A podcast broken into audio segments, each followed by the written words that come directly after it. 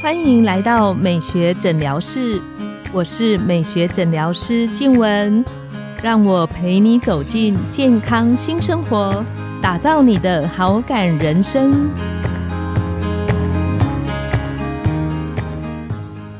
欢迎光临美学诊疗室，我是你的美学诊疗师静文，让我陪你练习好感人生。走进健康新生活。今天我们邀请到的来宾是绿兔子工作室的创办人敏慧。我们请敏慧跟线上的听众打个招呼。Hello，大家好，我是绿兔子的 Miffy。我们从大概十二年前开始推广生活名具。那什么是生活名具呢？我们就是希望它是天然的材料，然后尽量能够对环境友善，然后价位也是合宜的。然后让大家能够呃喜欢使用，然后在当中也享受那个用自然的素材的这样的一个美好。我这一集呢，敏慧要来跟我们聊聊关于友善大地的这一件事情。嗯，那其实我不太懂，就是环保低塑跟友善大地这之间有什么差别？对我来讲，这两件事情好像是一致的，是一样的东西。这两个东西其实目标是一样的，都是要对这个地球是友好的。对，可是如果说我们常常从那个低塑环保这个，大家就会觉得比较沉重，然后比较一个负担。可是友善大地这件事情，其实我觉得它就让人的心会柔软下来，比较愿意沟通，然后比较没有对立。对我觉得这个是当中最大的差别，那也是我们工作室比较想要往这个方向去做的一个方式。对对，那可以请敏慧跟我们再多聊一些，就是友善大地的这个过程。其实从十二年前就这样子，从摆摊，然后从从参与很多市集的活动，然后一直到现在，当然我们是一个贩卖东西的一个工作室，可是我们也希望透过很多就是可以跟个人沟通，然后不管是用手做的课程，或者是说我们可能会去呃跟一些呃友善的店家连接，然后大家彼此就可以有一个好的一个就是互相的一起把客人带进来的一个方式，然后可是又不是说只是卖东西这件事情，最主要是这样子的，对，那像。这个绿兔子工作室到现在十二年来，这个过程中，其实应该也经历了很多过程，有不容易的时刻。嗯，是。那对，你会跟我们聊一下。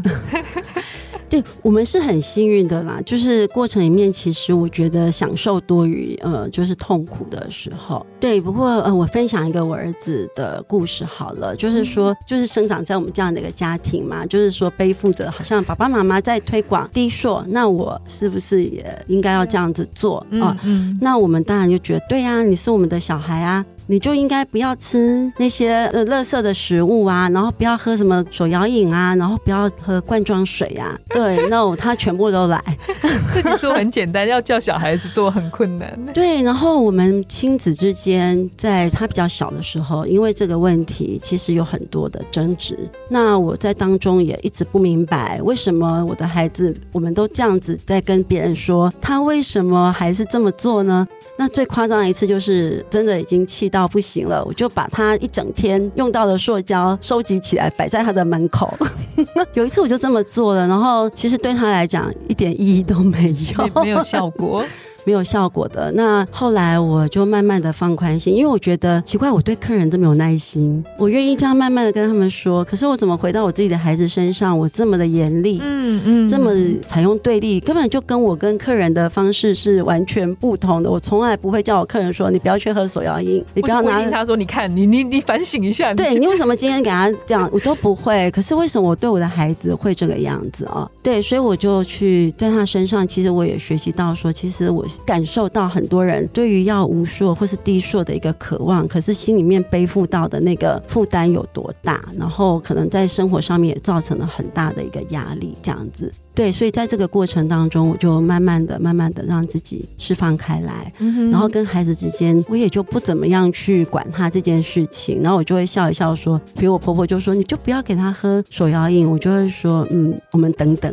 再等等，对。结果我觉得也，嗯，也蛮神奇的啦，就是他到了大学，他现在是大学三年级哦，那他在大二的时候，有一天他回来，我就说，哎，我的水怎么不见了？我有个水壶，他说我们家的。水壶玻璃瓶的，我说我的玻璃瓶水壶怎么不见了？他就那样淡淡的说，在我房间啊。我说为什么？你怎么把水壶拿进去？然后他就说我现在只喝水，你不知道啊。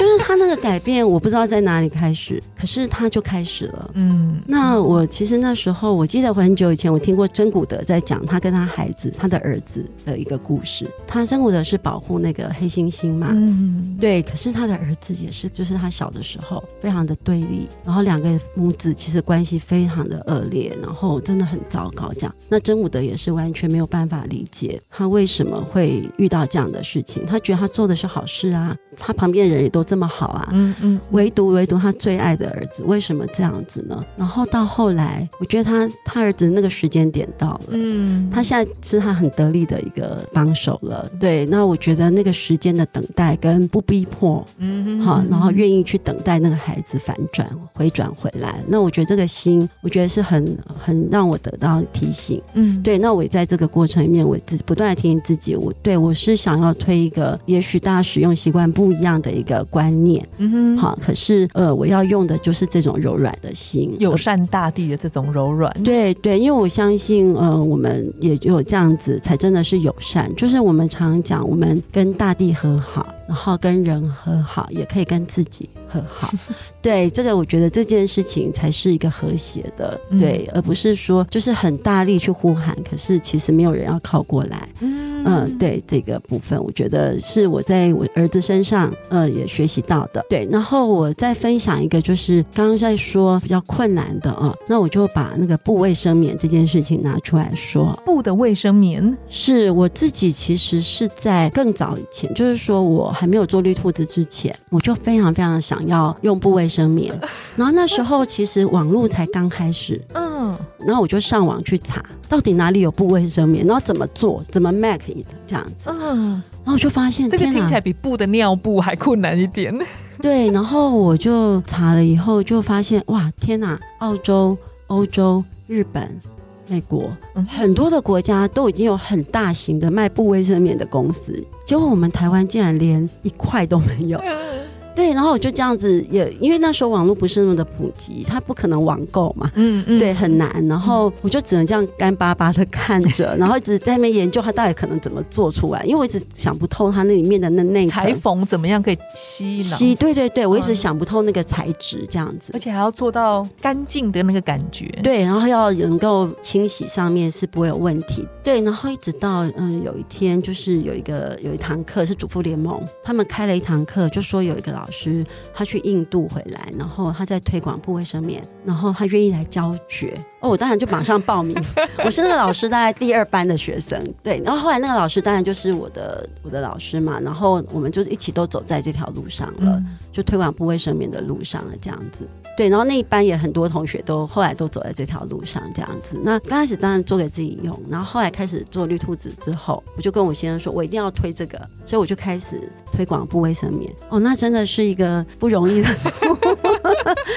首先，很多人第一个就问我说：“哎，这个是鞋垫吗？”我说：“不不不，它不是鞋垫。”那我就要开始讲，然后要不就是说这个是冰箱那个保护套。对对对，也反正就是台湾因为很少看到，然后那这条就比较长远一点。当然，我就透过手做，然后我就办课程，然后透过手做，然后在里面讲不卫生棉的使用跟它的好处，呃，市售的跟不卫生棉对地球的那个差别在哪里？嗯，就这样子一路。一路一路这样子过来，那这个过程我觉得很不容易，可是我觉得很特别，就是说我有很多的客人或是学生，呃，他们都跟我说，嗯，他用了之后。他回不去，那当然这也是我的想，我也都是这样告诉他们，所以我都跟他们说，我现在有时候也不想讲太多，你就说你试试看，对，你就试试看，然后我就说，你如果觉得很好，你就会持续，对，然后还有他们就很想，他们觉得很好，他们想要去跟他旁边人讲的时候，我就说，其实我觉得最好的方法就是你做一片给他。对他们用了之后就会知道差别，要不然你用嘴巴讲讲讲，嘴巴都快破了，然后口干舌燥，他还是没办法理解的。对，所以我们就在这个过程里面哈，就是真的有很多人就哎呀，这个怎么可以呀？就会觉得这样子干净吗？卫生吗？静文是医生嘛，知道那个卫教的部分哦。现在后续的卫教很重要，就是他不是只是教你做。它后面有很多卫教的部分。那我觉得在这个过程里面，我就是很感谢，就我就读了一本日本的书，嗯哼，然后我觉得日本人他们真的是一个不容易的国家，因为他们保留了非常多以前的人的智慧下来，而且还继续在用这样子。那他们就把卫教那个部分就讲的比较多，嗯哼，对。那我在那个过程当中，我就分享好了。其实不卫生棉，因为我刚开始用的前三年，我也觉得哦好累哦，每次已经快要月经来了，已经这么累，我还要洗。洗那个部位上面这么繁重的事情，这样，然后就会觉得很有点，其实有时候也会觉得自己怎么给自己拿石头砸这样，可是还是坚持下来，主要是真的好用。那后来就是我就看了那个日本的书，它是一本就是说当小姐变成老姑婆，她已经断版了，然后它里面就是一个老阿妈来跟一个年轻的孩小姐讲她的一些关于生孩子啊，关于哒哒哒哒很多关于女生有关的事情，然后他就讲到不卫生棉，他就。提到说用不卫生棉有一个东西很重要，然后我真的被这件事情觉得很 shock。他就说你要忍着去厕所把它排掉，然后我就说怎么可能呢？然后后来他就讲为什么不可能呢？我们生小孩不是有那个那个叫什么运动凯凯格尔运动，它其实就是缩肛嘛，嗯，然后它就是跟我们人尿其实是一模一样的动作。然后你就去把它排掉。那你排掉之后，第一个你有很多好处。第一个你在练缩肛，它其实可以让你老后比较不会漏尿。因为你不断不断的练习这块肌肉，他说，其实这个在瑜伽里面本来就是一个他们印度人常常在练习的一个动作。那我们可以透过月经的过程，我们也可以练习这样子。好，这是一个。然后第二个，你会觉得非常的舒爽，因为你不会被一个东西好像排到那边，你要一直去碰触它，你会有一种很舒爽的感觉。然后第三个当然是最大好处，对我来讲不用洗那么多 卫生棉。真的，我因为这样，我可能一天只要洗剩下三分之一的不卫生棉。对，然后而且真的是非常的舒服。那这个东西你如果没有一次一次去跟客人说，学生好好的说，所以我每次卖这个东西的时候，我都会把客人拉到旁边，要讲很久。可是你知道最好玩的一件事情是，讲到后来我先生也会讲了，而且一点都不尴尬，他已经耳濡。目染听很久，对，就是我觉得这件事情在我们家就变成一个很自然，就是因为不卫生棉不是马上清洗的，它需要拿一个桶子，然后大概一天内，呃，刚开始也不用泡，就是要洗的时候在一起，那你就要放在那里，然后我儿子就问我说：“妈妈，这是什么？”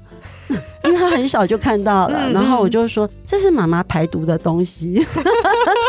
对，我就透过其实月经对女生来讲是一个新陈代谢嘛，嗯嗯，然后它可以把很多我们身体可能不需要东西，也透过这个过程代谢代谢出来。我觉得这个味教真的是很很好很重要的。那这个部分其实，在那本书里面，还有在日本的他们有一些女生的味教教育里面是有的。嗯，对，所以我有我就把这个东西放到我的课程跟我在贩售的。过程里面，那那个我觉得是一个很有趣的过程。客人从那个很 shock，然后到说他愿意试试看，然后到后来朋友说真的真的，我跟你讲真的的那个，然后我们就会形成一个很私密的一个社群，然后大家就会互相，比如说我有个新的客人来的时候，旁边可能有两三个旧的客人。我都不用讲，他们就会跟我他们讲说：“我跟你讲要怎么样，怎样，怎样，怎样，怎样，怎样。”然后我就觉得啊，好好好轻松哦。对，所以我觉得这个是一个，就是也许他一开头是困难的，嗯，可是他因为越来越多人的加入，那个力量真的是很可观。那最后我想问一个小问题，就是我女儿啊，她最近常会讲一句话，就是做也没有用。比方说，他就会什么东西，我跟他说：“哎，你你要不要做什么？”他说：“做了也没有用。”那很多人在于不管是友善大地或环保低塑的概念里面，他会认为，那反正地球现在已经这么那个了，或者是我就做这么一点点，他会不会就是关于如果我们心里面有觉得说啊，做了其实也没有用，反正地球就是要越来越……那我们请敏慧跟线上的听众一个这样子的分享。对，我觉得我刚刚一开始讲我儿子的那个事情哈，其实就是要讲以身作则，就是身教比言教还要重要。那我觉得，其实我做这件事情这么久的一个过程里面，我当然知道法规的设立比我们在那边一直讲、一直讲、一直讲。然后你不要拿那个啊，你要拿环保杯啊，啊，五块钱，好多阿妈或者阿桑就愿意拿这个，嗯，环保杯。对，或是不要讲老一辈的，其实年轻人也会。没错，现在年轻人很棒。对，然后我我要讲的是说，其实我。们继续做，它会形成一个共同的意识，对，然后那个共同的意识，其实到后来它会影响到立法，对我希望的就是我们继续做，不要断，嗯哼然后让那样的意识，我我刚刚分享的不卫生棉也是嘛，它其实也是一个共同的意识，就是说一个人刚开始不大相信，他愿意去试，愿意听听你的，好，那你就继续做，然后下一个人，再一个人，再一个人，然后他会形成一个共同意识。也许这个力量刚开始我们看不大，可是所有的运动其实都是在这样子的状况下开始的。嗯，对，所以我觉得很多事情我们都没有办法用眼前到底马上有没有效果来决定。可是我觉得，如果你觉得是对的事情，然后做起来也不让你有那么大的负担的事情，你就继续做。我们很谢谢敏慧今天的分享。是，今天呢，我们的节目就来到了尾声。拥有好感人生，就从今天开始，每周一、三、五晚上十点，带你从日常的好感练习，共创健康美学新生活。美学诊疗室，欢迎再度光临，我们下次见，拜拜，拜拜。